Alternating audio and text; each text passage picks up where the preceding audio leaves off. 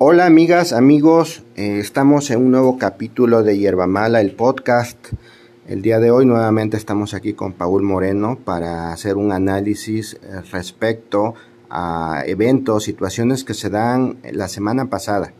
Eh, puntualmente respecto al cabildo ordinario del 9 de junio, en donde se dan una, pues una situación bastante curiosa porque de una u otra forma comprueba las hipótesis que hemos tenido en este podcast. Las hipótesis respecto a quienes están detrás de la figura de los llamados regidores insurgentes. Hola Paul.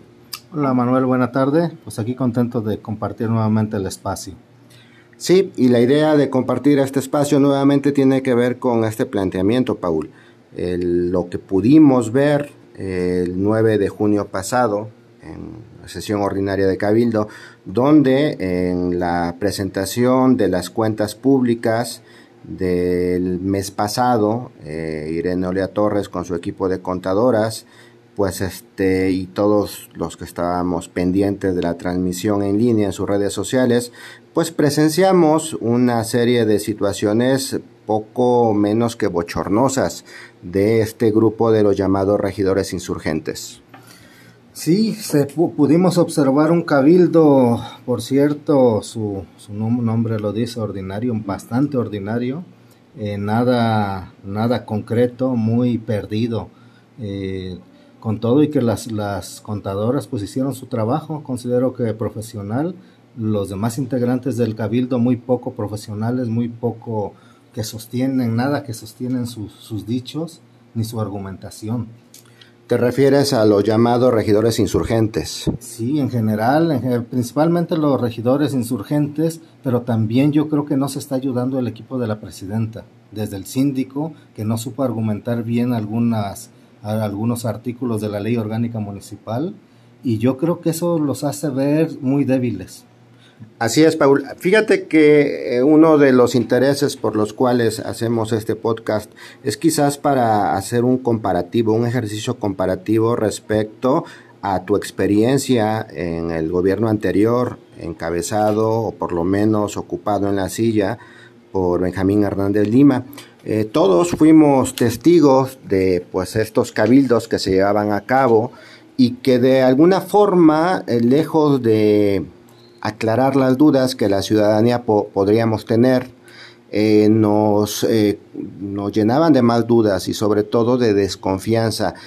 A mí me gustaría, Paul, que hiciéramos ese ejercicio comparativo. Yo recuerdo que de alguna u otra forma el hecho de no dar cuentas claras, hablo del, de los cabildos donde tú fuiste regidor, y el hecho de ocultar algunas, alguna información que ustedes solicitaban o la forma en la cual presentaban estas tablas de, de, Excel en la pantalla que era ilegible y que tenías que estar adivinando como ciudadano, yo creo de que de alguna u otra forma era una consigna política para negarles información concreta a ustedes. Así es, en aquel tiempo era la consigna eh, y ahora eh, por parte de los de este grupo que quiere seguir incidiendo en, la, en las decisiones municipales, ¿no?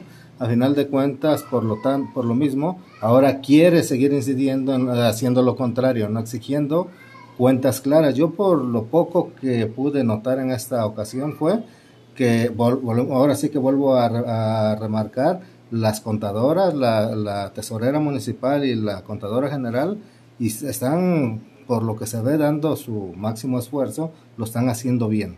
A ustedes, Melitón Lozano, en su momento, y después eh, Benjamín Hernández Lima, ¿les entregaban cuentas claras?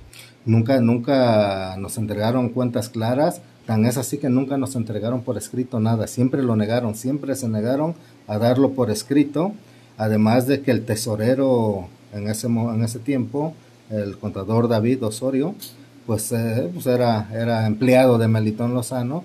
Y no sé si en alguna ocasión tú viste o fuiste, observaste algún cabildo de los que nos daban, eran tablas de Excel que pasaban y pasaban números, no daba ni tiempo ni siquiera ni de tomar una fotografía. Así es, justamente eso tiene que ver con